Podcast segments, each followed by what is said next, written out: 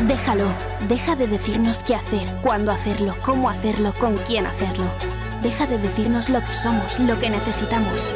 No sabes lo que queremos ser, porque somos lo que no te esperas, lo que está por pasar.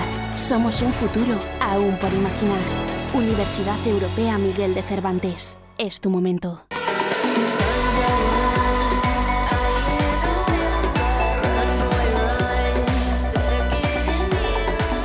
Light Studio con Gonzalo Torinos y Jaime Palomo en Radio 4G.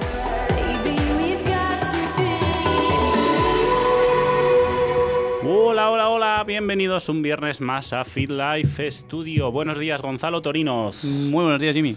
¿Qué tal estamos todos? Aquí estamos como cada viernes de 2 a 2 y media en vuestra casa Radio 4G Valladolid o lo que es lo mismo el 87.6 de la FM. También nos tenéis en estos momentos en Facebook en directo en la, en la página de la radio, de Radio 4G Valladolid. Y Gonza que está ahí trasteando, estamos Configurando. entrando, configurando, estamos trasteando para entrar ya también en Instagram en directo por si queréis vernos. ¿Cómo Eso es. contactar con nosotros? ¿Cómo hablar con nosotros? ¿Cómo decirnos lo majos, guapos, altos somos- y, somos muy majos. y guays que somos? Pues Nosotros- como siempre. Empiezo al revés por el correo, que si no me lío. El correo electrónico livefitstudio4g.gmail.com o por la plataforma que más gente nos contacta, que es Instagram, en nuestra Instagram de FitLife Studio 4G. Y si no puedes escucharlo hoy, ni por la radio, ni por la aplicación de la radio, ni por el Instagram, ni por el Facebook, siempre, siempre, siempre, siempre se sube el programa a los podcasts, a todas las principales plataformas. Así que ahí nos tenéis. ¿Qué tal, Gonza?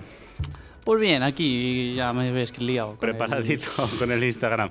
Nada, último programa de junio, entramos ya en veranito, ya nos queda poquito Nada. de temporada en realidad, el otro día lo hablábamos, esto se está acabando, se está haciendo muy corto pero muy divertido. Así que, ¿todo preparado? No, pero sí. No, pero sí, pues vamos para allá. Déjalo. Deja de decirnos qué hacer, cuándo hacerlo, cómo hacerlo, con quién hacerlo. Deja de decirnos lo que somos, lo que necesitamos. No sabes lo que queremos ser, porque somos lo que no te esperas, lo que está por pasar. Somos un futuro aún por imaginar. Universidad Europea Miguel de Cervantes. Es tu momento.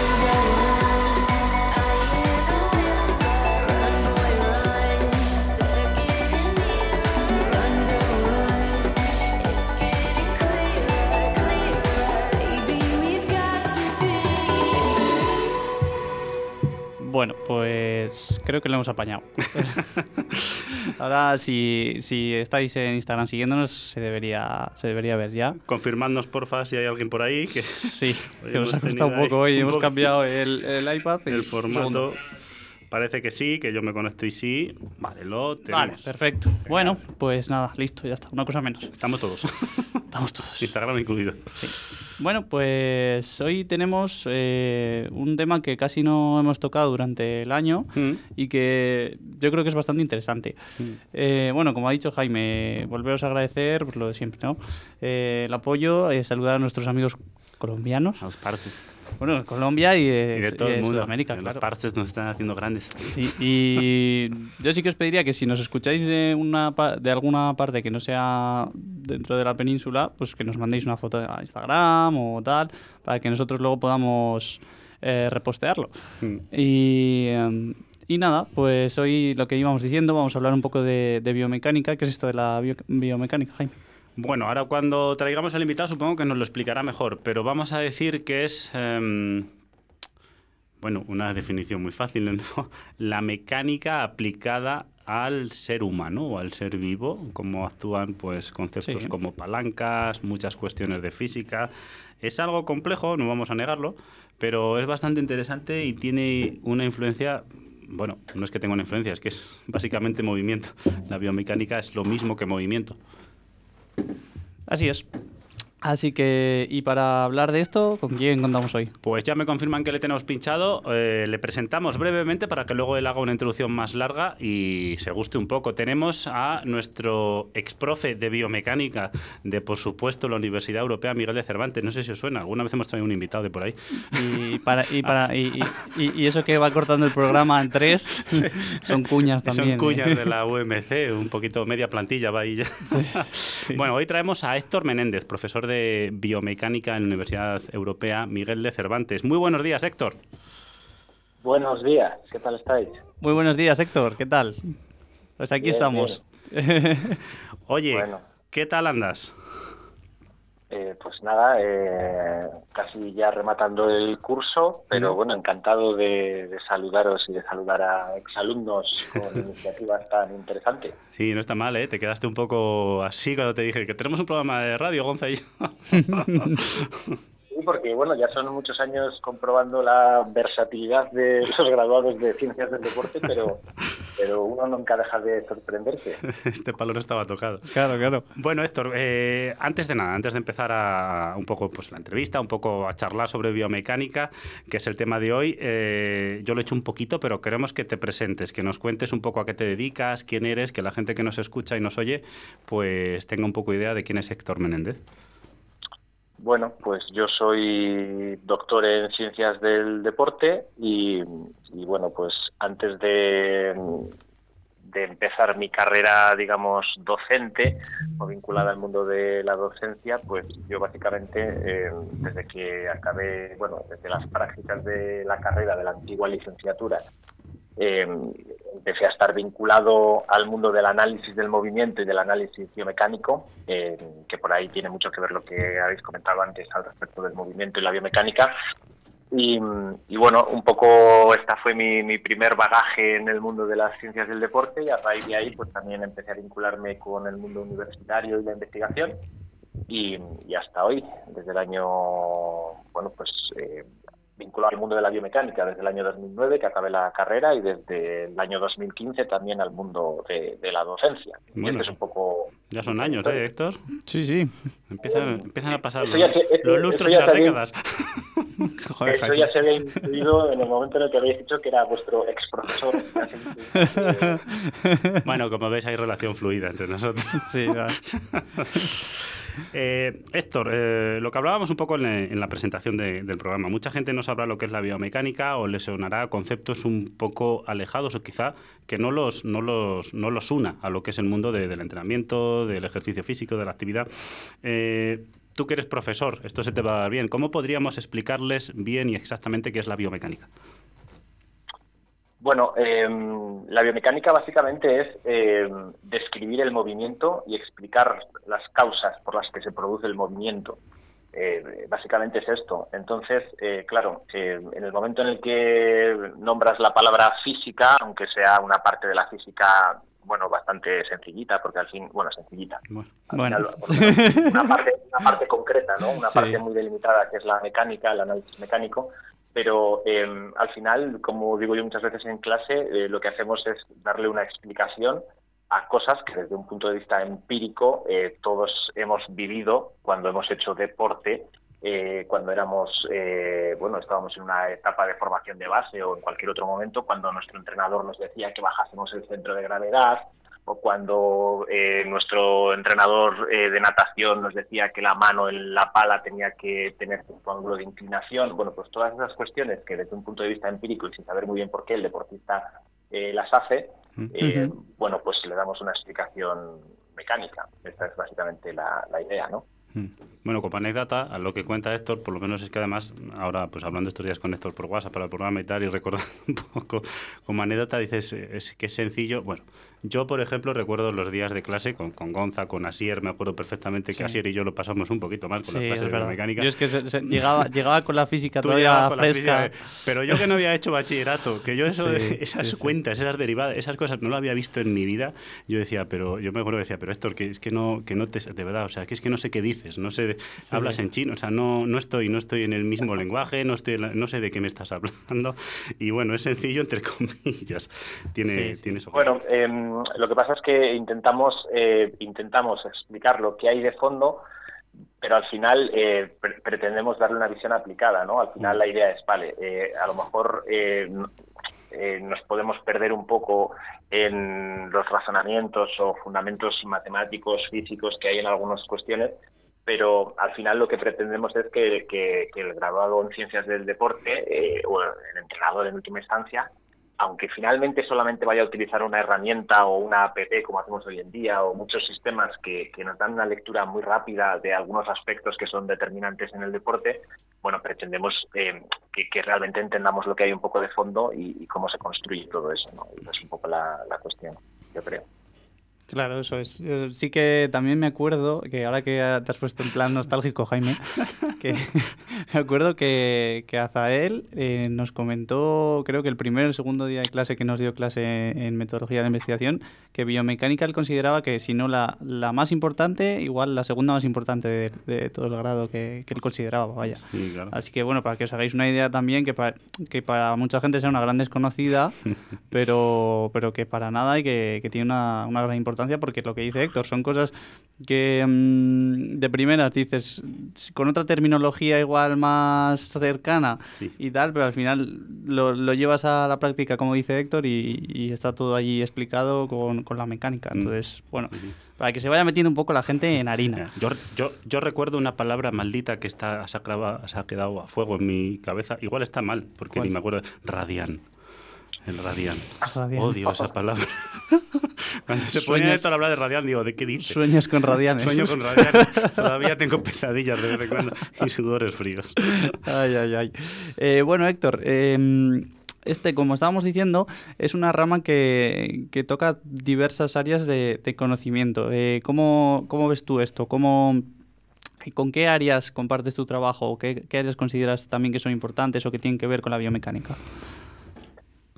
A ver, eh, si nos centramos en, por así decirlo, en la asignatura en sí o, realmente lo que se estudia, eh, aparte de, tocar un poco algunos aspectos eh, físicos, ¿no? Como decimos, un poquito de física, también es una asignatura muy cercana a, aspectos anatómicos y fisiológicos, en el sentido de que al final, bueno, para que toda la gente que nos escuche se haga una idea aproximada, lo que hacemos es analizar fuerzas internas y fuerzas externas. Es decir, lo que hacemos es explicar por qué se produce el movimiento. El movimiento se produce porque hay músculos que se están contrayendo y transfieren tensión muscular a palancas óseas que se mueven.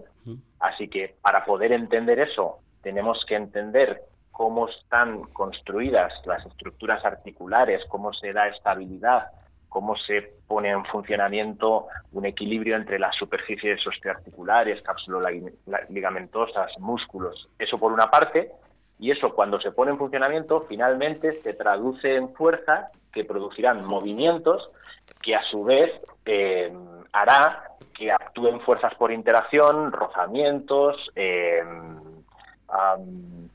eh, si, estoy en una piscina y estoy eh, desplazándome en una piscina, habrá fuerzas que tengan que ver con el hecho de que me estoy desplazando en un medio acuático, eh, el propio peso y, el desplazamiento del centro de gravedad. Es decir, por una parte está lo que sucede de forma interna y por otra está lo que sucede de forma, externa.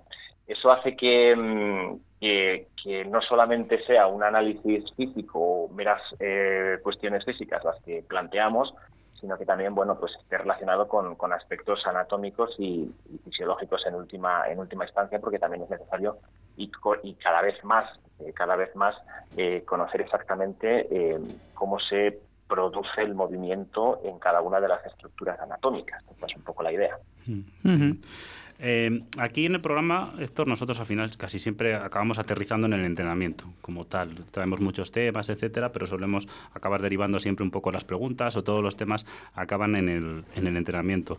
Eh, más o menos, por todo lo que nos vas contando, ya evidentemente se puede ver eh, por dónde van los tiros, pero en tu opinión personal, ¿qué importancia tiene la bueno, personal o, científica, mejor dicho, no solo personal, qué importancia tiene la biomecánica en el mundo del entrenamiento? ¿Dónde podríamos verla? Eh, con ejemplos a lo mejor muy prácticos? Pues eh, la pregunta sería, ¿la técnica es importante? Por supuesto. Pues eh, esta es la clave, ¿no? porque al final un concepto absolutamente cercano al concepto de, mm, de, biomecánica es el concepto de técnica. lo que pasa es que a lo largo de estos años anteriores eh, en ciencias del deporte hemos estado, siempre muy situados en un paradigma eh, muy deportivo.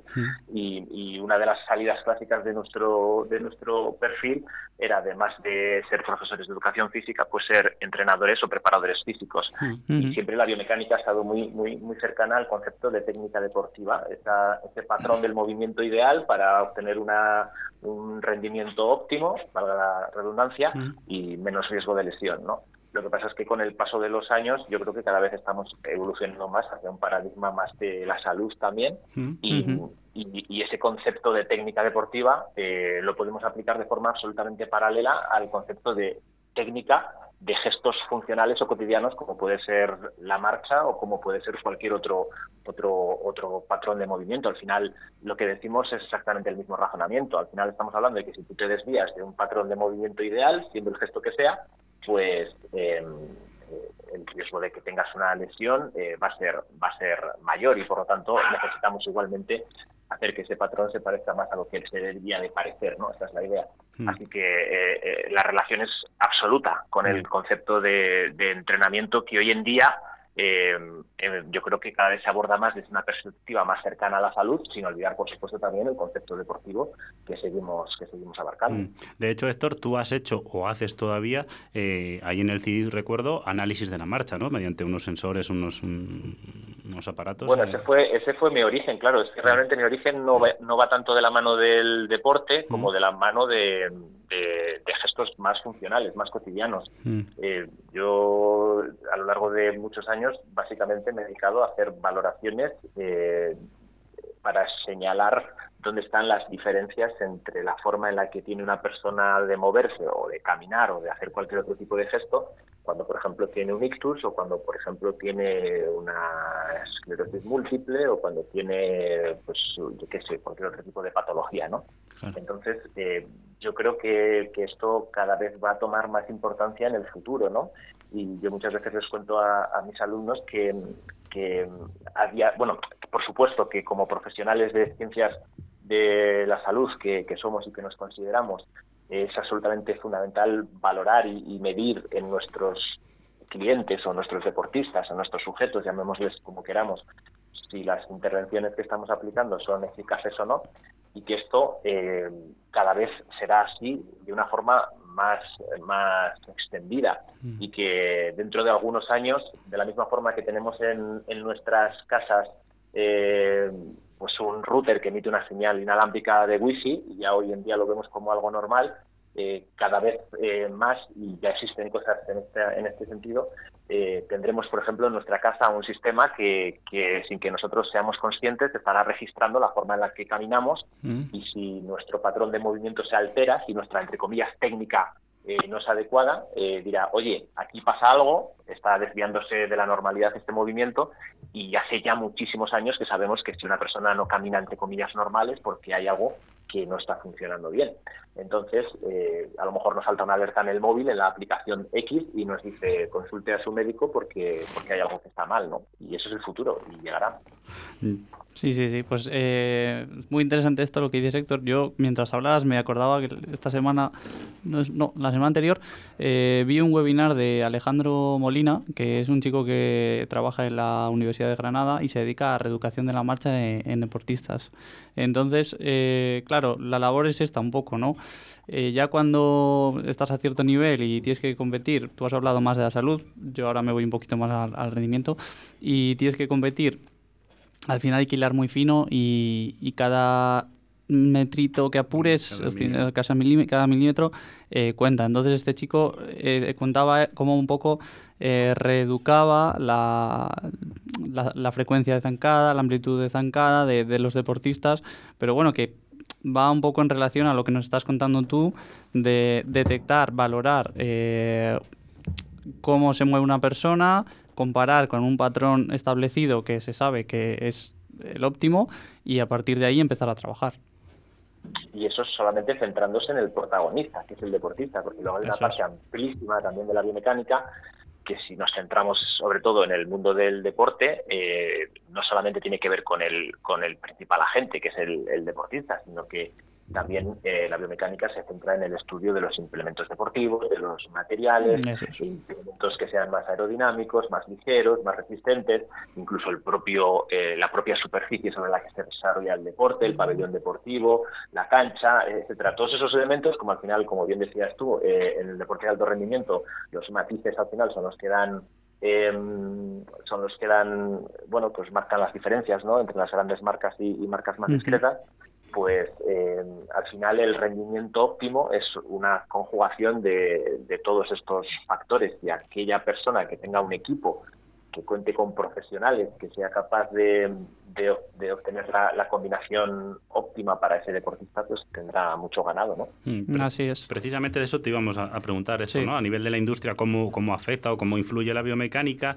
en cuestiones, como dices tú, como material, como por ejemplo eh, las zapatillas, algo que se puso tan de moda. No, pero a día de hoy incluso hay como mucho, hay ahora mismo mucho debate con las zapatillas mágicas, de, las marcas de la maratón, todo esto al final realmente es que es biomecánica, ¿verdad? Claro, y mira, eh, justo yo estaba esperando que surja este año que hay Eurocopa. Eh, todos los años que tenemos eh, competición en verano, estaba esperando a ver cuánto tarda en surgir alguna polémica al respecto del balón que se selecciona ah, para, para, la competición. Siempre, sale. Siempre sale siempre sale el típico portero, el típico delantero que dice que ese balón parece que es como intentar atrapar un conejo que va en saltos. Bueno, todas estas cosas tienen que ver muchas veces con desarrollos que a lo mejor siguen más bien comportamientos eh, comerciales o de marketing y a veces a lo mejor no han sido em, o, no han sido em, testados bajo una perspectiva biomecánica en la que se han analizado todos los posibles comportamientos del balón en diferentes, circunstancias, altitudes, temperaturas, etcétera, etcétera, todo eso es biomecánica, o si, o si se ha hecho, pues eh, a lo mejor se ha hecho también pensando en generar más espectáculo, como se dice últimamente, y,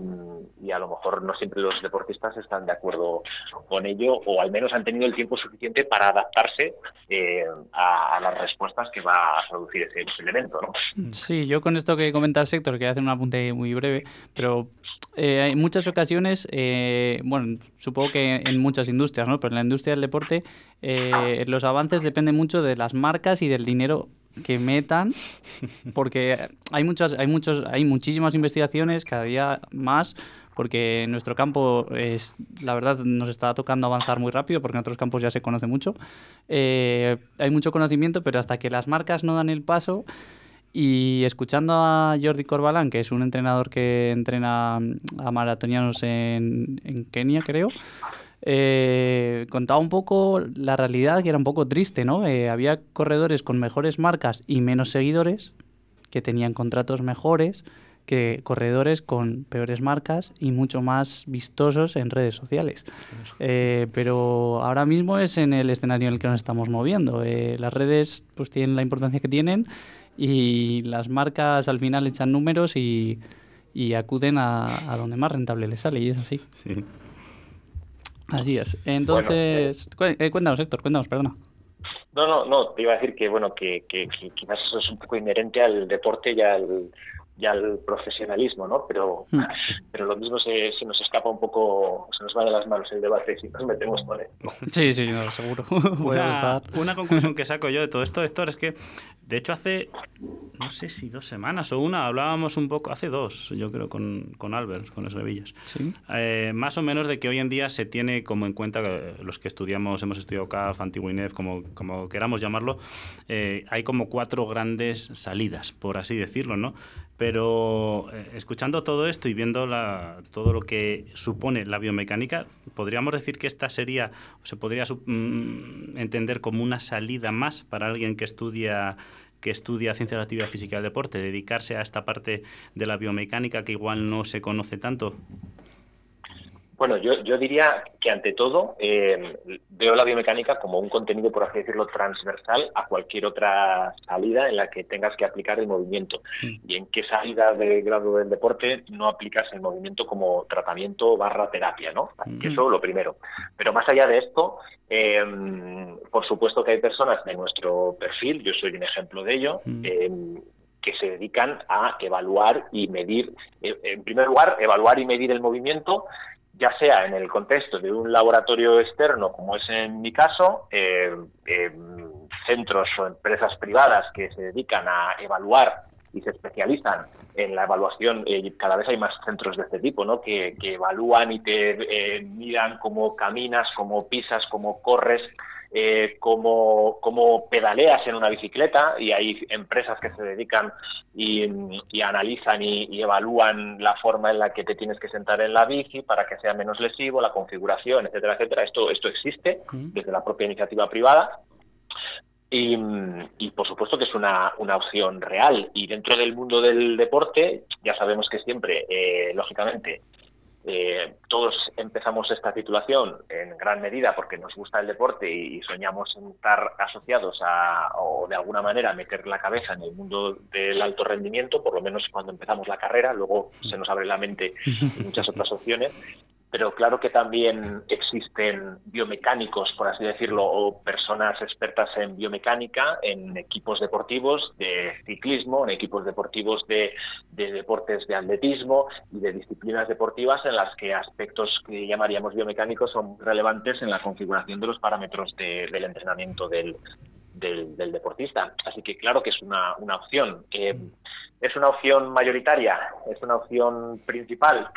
Pues probablemente, probablemente no, pero, pero sí que es una opción que plantea eh, posibilidades y que, y que por lo menos puede ser tenida, tenida en cuenta, ¿no? Una última pregunta un poco trampa, Héctor, que no creo que te la esperes porque estamos acabando ya, se nos va el tiempo. y aquí somos así, así de simpáticos. Háblanos de tu doctorado, sobre qué fue tu doctorado, que yo igual sé algo, pero queremos que nos cuentes tú sobre qué, sobre qué iba, qué estudiaste. Bueno, pues eh, hace ya muchos años esto. ¿eh? pues a ver, em, como, como os he contado, yo mi, mi trayectoria siempre ha ido un poco eh, paralela o, de la mano de una persona que habéis mentado hace un momentito antes, que era Azael, y de la mano de Azael y, y, de la mano de, las personas con discapacidad física, pues pues siempre siempre hemos estado muy vinculados y he estado muy vinculado a, a este mundo, ¿no? Entonces, eh, yo tuve la gran suerte de desarrollar mi tesis doctoral em, siendo dirigido por dos personas que eran y son, eh, con total seguridad a nivel nacional e internacional, grandes referentes del mundo de la electroestimulación y del entrenamiento con vibraciones. Mm. Y, bueno, pues eh, fui tan original que dije, pues si por un lado tenemos la electroestimulación, por otro lado tenemos la vibración y las dos cosas funcionan y yo tengo acceso a estas dos personas, pues lo mismo podemos juntarlo y aplicarlo todo a la vez. Eh, como veis, un razonamiento muy de K, ¿no? y, básicamente, pues eso es lo que hice en mi tesis, eh, juntar esos dos estímulos que hasta entonces no se habían juntado y aplicarlo pues en gente sana, estudiantes de CAF que hasta entonces no se había hecho y, en población especial y en personas con, lesión medular. Y eso fue lo que básicamente hicimos. Muy bien. Y la defendió como un fenómeno porque es un fenómeno y lo puedo atestiguar y así se lo reconocieron en el tribunal. Héctor, muchísimas gracias por estar con nosotros. Eh, ha sido un placer. Hacía mucho que no, que no hablábamos Gonzalo y yo contigo, así que nada, muchísimas gracias y un gran abrazo. Muchas gracias, Héctor. Un abrazo. Gracias a vosotros. Siempre es un placer seguir en contacto. Gracias. Adiós. Ah, chao, chao. Bueno, pues nada. Un día más se nos acaba el tiempo. ¿Mm? Sí, que esto... bien la charlita, ¿eh? ¿eh? Estado bien la charlita. Se pasa esto volando. esto va volando todos los días. Me falta solo estar en una terracita. Sí, sí, sí. sí, Aunque bueno, hoy. Ya, bueno, hoy está un poco chungui, pero bueno. Ah. Nada. Eh, bueno, pues eh, próximo día podemos adelantar algo, Jaime, o no? Yo creo que sí, aunque no nos han confirmado, pero va a ser una temática bastante que yo creo que nadie se espera y, posiblemente desconocida, pero que también nos toca a nosotros y que es una de las partes de, CAF y que tiene que ver con la expresión corporal. Es muy interesante. Muy, muy interesante, de verdad. Yo creo que, los dos podemos decir que cuando llegamos a. Gratamente sorprendidos. A conocer eso dijimos, oh yeah.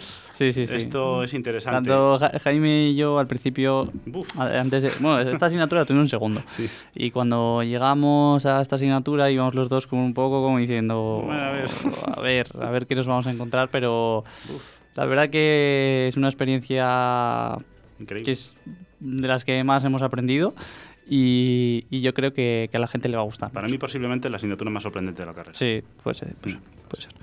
Eh, bueno, pues nada, hasta aquí hemos llegado hoy. Eh, recordaros cualquier cosita, eh, lo que os he dicho antes, si os queréis mandar alguna foto o tal, desde donde nos escuchéis, arroba fitlifestudio 4G. Nuestro correo al revés, lifefitstudio4g arroba gmail.com. Todos los viernes nos tenéis aquí de 2 a 2 y media. Si no podéis escucharnos, no tenéis excusa porque está nuestro podcast en cualquier plataforma. Y nada, desearos que paséis a todos una muy buena semana y un abrazo para todos. Un abrazo.